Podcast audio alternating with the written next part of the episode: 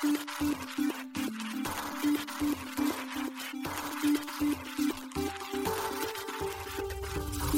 しい経済ニュース。この番組では現当社のメディア新しい経済がブロックチェーン仮想通貨フィンテックに関する日々のニュース解説を平日毎日音声コンテンツでお届けしています。そして新しい経済ではブロックチェーン仮想通貨に関するニュース解説記事やインタビュー記事学習記事などのたくさんのコンテンツを掲載しております。ぜひ新しいひらがな経済漢字で検索してメディアもチェックしてくださいそして LINE 公式アカウントではメディアの更新情報を配信しております。LINE 公式アカウントにもぜひご登録ください。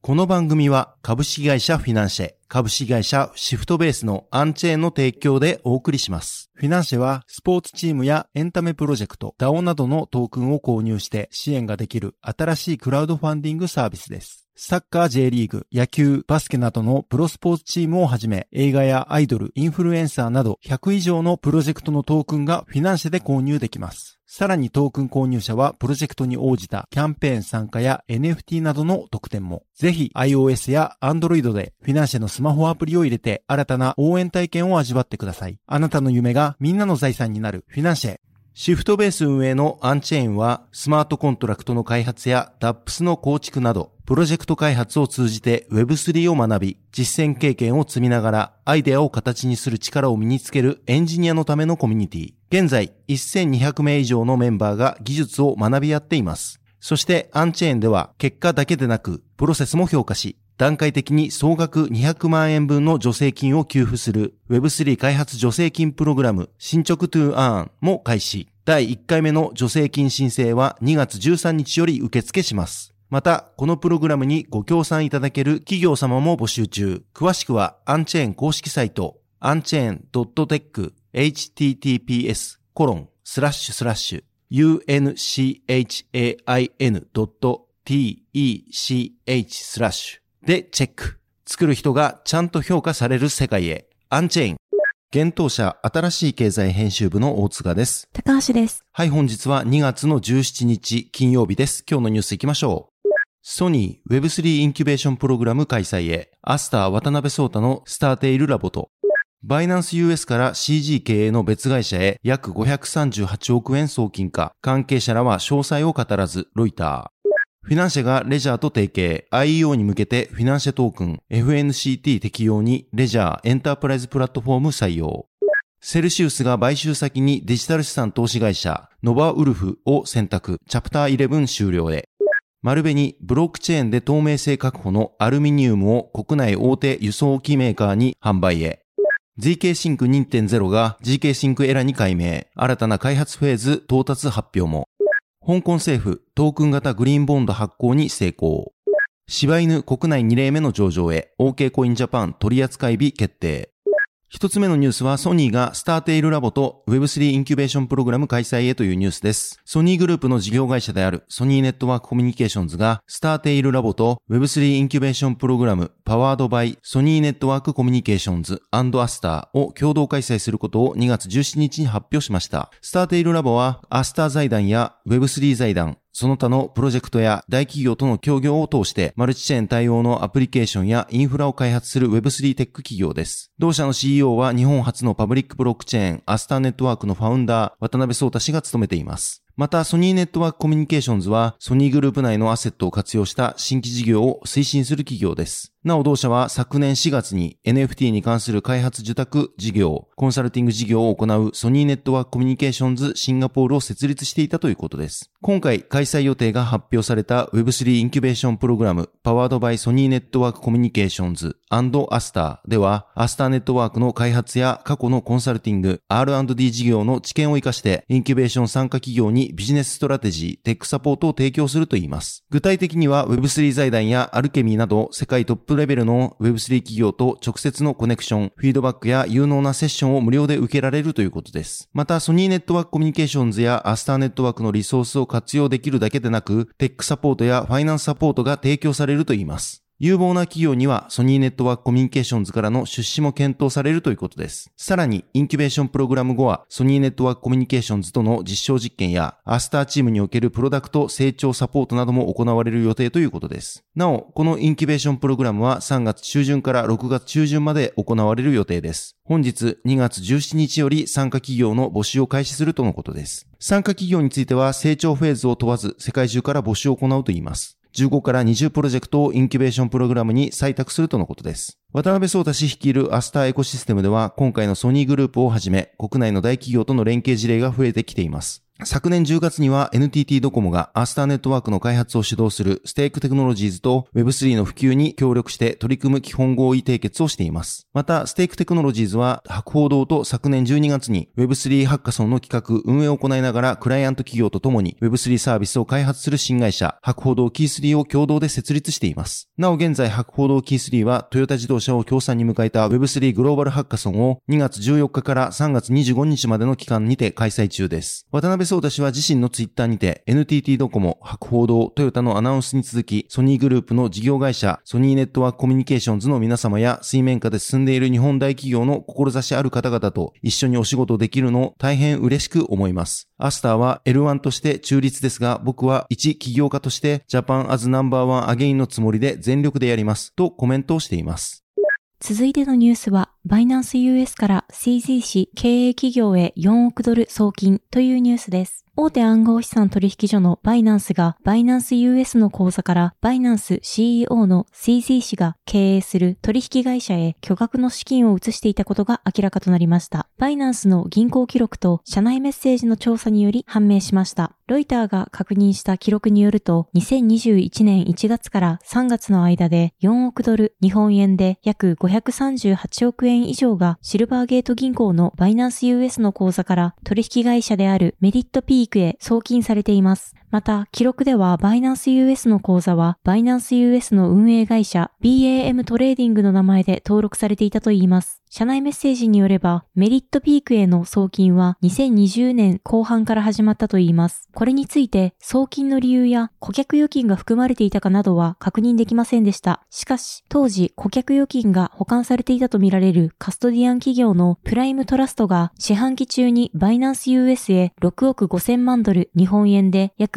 875億円を送金していたことが銀行記録で明らかになっています。なお、当時のバイナンスの公開利用規約では、顧客預金はシルバーゲート銀行とプライムトラストで保管されると記されていました。ロイターがバイナンス US の広報担当者のキンバリー・ソワード氏へ質問をしたところ、メリットピークはバイナンス US のプラットフォーム上で取引などのサービスを提供していない銀行口座にアクセスできるのはバイナンス US の従業員だけとコメントしました。また、ソワード氏はロイターの記事は古い情報を称していると述べ、それ以上の明言を避けています。また、ロイターが確認したバイナンス US の社内メッセージによれば、バイナンス US の幹部は自ら感知しないところで送金が行われていたため、流出を懸念していたといいます。2020年年末、当時のバイナンス US の CEO であるキャサリン・コーリー氏が財務担当役員へ送金の説明を求めたようですが、コーリー氏の問いについては明確な返答はなされていませんでした。その後もコーリー氏は財務部門担当者らへ対し送金についての説明を求め続けましたが、明確な回答は得られていないことが確認できます。また昨年にウォールストリートジャーナルはアメリカ証券取引委員会がコーリー氏へバイナンス US のすべてのマーケットメーカー、その保有者、取引活動に関する情報を要求する召喚状を送っていたと報じていました。また以前から司法省がバイナンスをマネーロンダリングと制裁措置違反の疑いで捜査していることは各メディアによって先日から報じられています。バイナンス US 及びバイナンスはこのことに関するロイターの質問に回答していませんが、バイナンスのパトリック・ヒルマン最高戦略責任者は、調査を解決するために規制当局と協力して何か是正措置かを考えているところだと2月15日にウォールストリートジャーナルに対し述べています。シルバーゲート銀行もまた司法省の詐欺セクションによる調査を受けており、同行が昨年破綻した FTX の元 CEO サム・バンクマン・フリード氏の事業に関する口座について調べています。これについてシルバーゲート銀行はコメントをせず、司法省もコメントを控えています。この報道後、シルバーゲートの株価は1日の最安値17.35ドルを記録し、直近では約22%下落しています。これは過去1年で86%下落している形になります。バイナンス US は2021年4月 CEO をコリー氏から交代させると突如発表。コリー氏は退社以降、いかなる公式声明も発表していません。また、今回ロイターはコーリー氏の法的代理人を通じて彼女へ質問をしましたが、その返答は得られませんでした。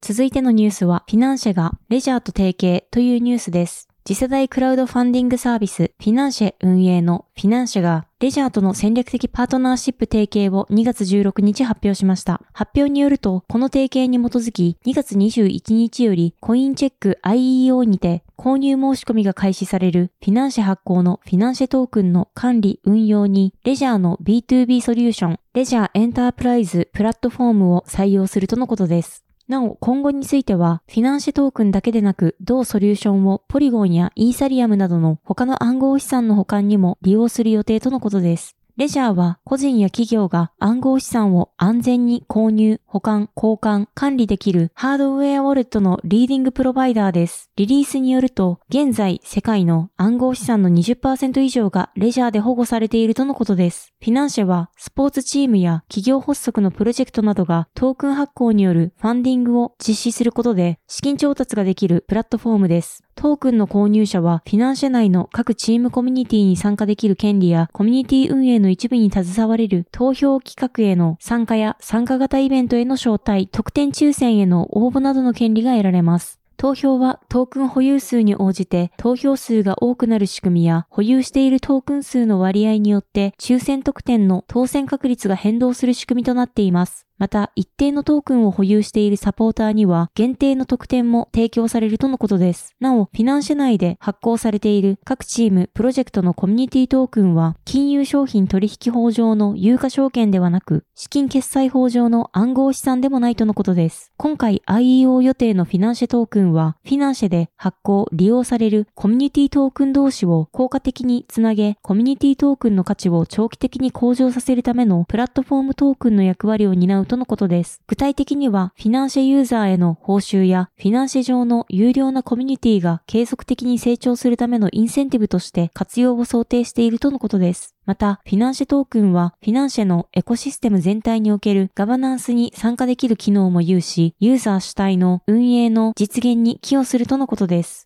また、フィナンシェトークンとフィナンシェ内にて各コミュニティが発行しているトークンを組み合わせることで、フィナンシェのサービス内に閉じていたクリエイターエコノミーをグローバルエコシステムへ発展していく考えとのことです。なお、フィナンシェトークンはイーサリアムブロックチェーン上で発行される暗号資産です。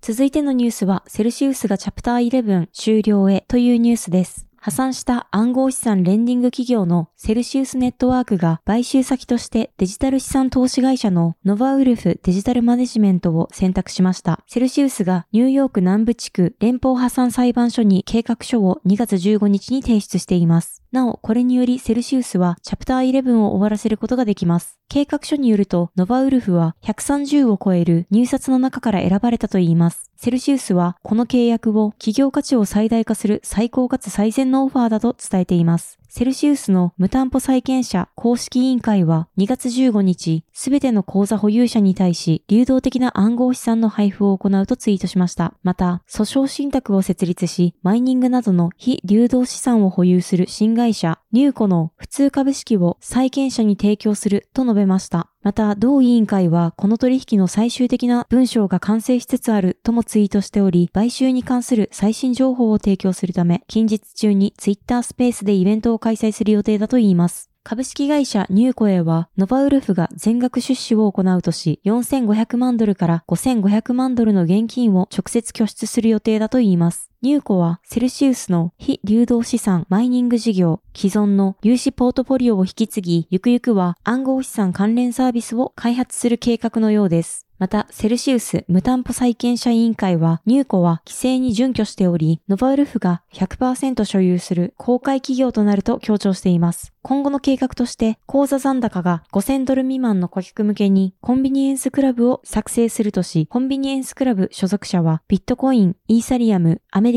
ステーブルコインの USD コインで1回限りの分配を受ける資格を得るようです。セルシウスは顧客の85%以上がこのコンビニエンスクラブに該当すると推定しており、顧客の預金価値の70%を保証できると見積もっています。また、口座残高が高いセルシウスの顧客については、小規模の顧客口座への払い戻しが終了した後、残った暗号資産から支払いを受け、さらに入庫の普通株式を受け取ることになるといいます。なお、その普通株式は、ノバウルフとフィギュアテクノロジーズとの提携により提供が行われます。フィギュアテクノロジーの子会社で SEC に登録されているブローカーディーラーのフィギュアセキュリティーズが運営するデジタル証券の代替取引システム上で取引できるトークン化された株式として提供されるとのことです。なお、代替取引システムはフィギュアの独自ブロックチェーン、プロベナンスによって開発されています。セルシウスは昨年7月、連邦破産法11条の適用をニューヨークの破産裁判所に申請しています。裁判所に提出された書類によると、同社の負債額は10億ドルから100億ドル、日本円で約1350億円から1兆3500億円の範囲となっており、主要な債権者には、ファロス、USD ファンド、ICB ソリューションズ、アラメダリサーチなどがリストされていました。続いてのニュースは、マルベニがリオティントと提携というニュースです。ブロックチェーン技術により製造における主要な ESG 情報を見える化したアルミニウム製品を大手総合商社のマルベニから国内大手輸送機メーカーへ販売する契約が締結されました。マルベニが2月16日に発表しています。この販売契約はマルベニがイギリス、オーストラリア、資源会社リオティントと持続可能で責任あるアルミニウム製品を安定的に供給するための戦略的業務提携を行い、それに基づいて実施したということです。Thanks. なお、国内大手輸送機メーカーの名称は非公開のようです。この提携は日本及びアジア太平洋地域の顧客向けにカーボンフットプリントの削減、ライフサイクル評価の開示、社会ニーズに対応するための持続可能で強靭なサプライチェーンを構築することを目的としたものということです。具体的な今回の取り組みは、リオティントが保有するニュージーランドのアルミニウム精錬所において再生可能エネルギーを利用して生産した第三者認証付き低炭素アルミニウム製品ブランド、リニューアルをトレーサビリティプラットフォーム、スタートを活用してサプライチェーンや製造工程全体の脱炭素化に取り組む日本の大手輸送機メーカーへ供給することだと説明されています。なお、スタートはリオティント製品の製造に関する主要な ESG 情報をブロックチェーン技術を使用して見える化するプラットフォームです。スタートが提供する ESG 指標には、ライフサイクルアセスメントに基づいた温室効果ガスの排出量、水の使用量、安全操業実績、ビジネス倫理規範の遵守、コミュニティへの貢献やダイバーシティなど14の項目が含まれているとのことです。リオティントはスタートにより顧客、消費者がより責任ある製品の購入が選択可能になると述べています。なお、丸紅は今後、リニューアルとスタートに加えて、リオティントのアルミニウムステワードシップイニシアチブ認証剤や、丸紅のカーボンクレジット取り扱いの知見を活かした独自のカーボンニュートラルアルミニウム地金ニュートラルを提供していくとしています。なお、先ほどの認証は、アルミニウムサプライチェーン全体におけるサステナビリティ取り組み向上 ESG への貢献を目的とする国際イニシアチブです。新しい経済編集部がリオティントジャパンに対し、スタートで採用されているブロックチェーン基盤について問い合わせを行ったところ、エンタープライズ向けブロックチェーンのハイパーレッジャーファブリックを採用していると回答を得ました。続いてのニュースは GK シンクエラがフェアオンボーディングアルファ到達というニュースです。ゼロ知識証明を活用したイーサリアムのレイヤー2技術 GK シンク2.0のメインネット開発にあたり、第2弾目の開発フェーズとなるフェアオンボーディングアルファに到達したことが GK シンクを開発するマターラボにより2月16日発表されました。また、マターラボは GK シンク2.0と前のバージョンの GK シンク1.0を区別するため、GK シンク2.0を GK シンクエラに改名し、GK シンク1.0を GK シンクライトに改名したことも合わせて発表しています。なお、GK シンクエラのメインネットの最終的な立ち上げまでには3段階のプロセスで行われることになっています。第1弾であるベイビーアルファには昨年10月に到達し、監査が実施されました。そして第2段階となるフェアオンボーディングアルファへ開発フェーズが進んでいます。そして最終段階となるフルローンチアルファに到達することで GK シンクエラがローンチする予定となっています。なお、フルローンチアルファの実施時期については近日公開となるようです。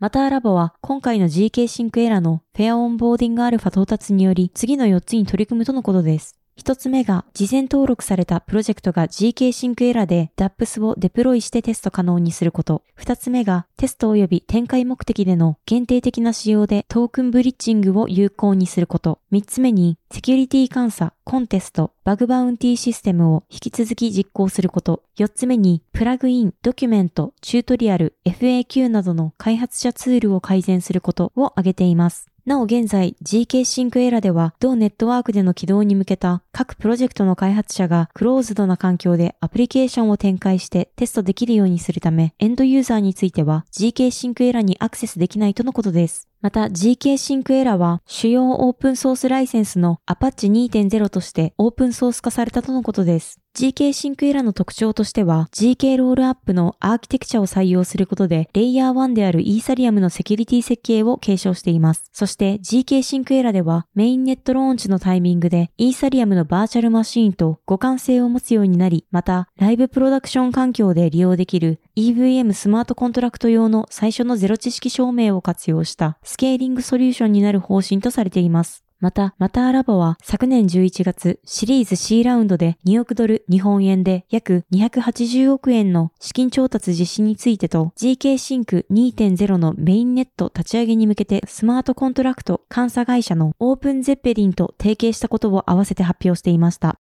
続いてのニュースは、香港政府がトークン型グリーンボンド発行成功というニュースです。香港特別行政区政府が8億香港ドル、約137.3億円のトークン型グリーンボンド発行に成功しました。香港金融管理局 HKMA が2月16日に発表しています。なお、政府が発行したトークン化グリーンボンドとしては世界初になるといいます。なお、グリーンボンドとは地球温暖化対策や再生可能エネルギーなど環境分野への取り組みに特化した資金を調達するために発行される債券のことです。今回のグリーンボンドは政府のグリーンボンドプログラム GGBP に基づき発行され、利回り4.05%の1年債券だといいます。中国銀行、クレディ・アグリコル CIB、ゴールドマンサックス、香港上海銀行 HSBC の4行によるシンジケートが販売を行います。また、ゴールドマンサックスのトークン化プラットフォーム GSDAP を活用し、香港金融管理局 HKMA の中央金融市場部門 CMU が清算、決済を行うとのことです。また、この債券は、香港品質保証局からグリーンサステナブル金融証明書プレ発行段階を取得しているということです。発表によると、この債券はプライベートブロックチェーン上で債券の受益権を表す証券トークンと香港ドルの請求権を表すキャッシュトークン間で DVP 決済されました。また、クーポンの支払い、流通取引の決済、満期償還など、債券売買のプロセスもデジタル化され、プライベートブロックチェーンネットワーク上で実行される予定だといいます。なお、プライベートブロックチェーンネットワーク上のオンチェーン記録は、債券トークンとキャッシュトークンの所有権の法的に確定された最終的な記録となるようです。HKMA は今回のグリーンボンド発行から得た知見をまとめたホワイトペーパーパーを順次発表する予定です。これにより、香港でのトークン債発行の青写真を示すといいます。HKMA は2021年、香港のフィンテック開発を推進するための新戦略、フィンテック2025をきっかけに、リテール型 CBDC を研究するプロジェクト EHKD を開始しています。昨年9月には、リテール型中央銀行デジタル通貨発行へ向けたロードマップを発表していました。なお、先ほどお伝えした DVP 決済とは、証券等の権利の引き渡しと代金の支払いを同時に行うことで、元本リスクを削減する決済手段のことです。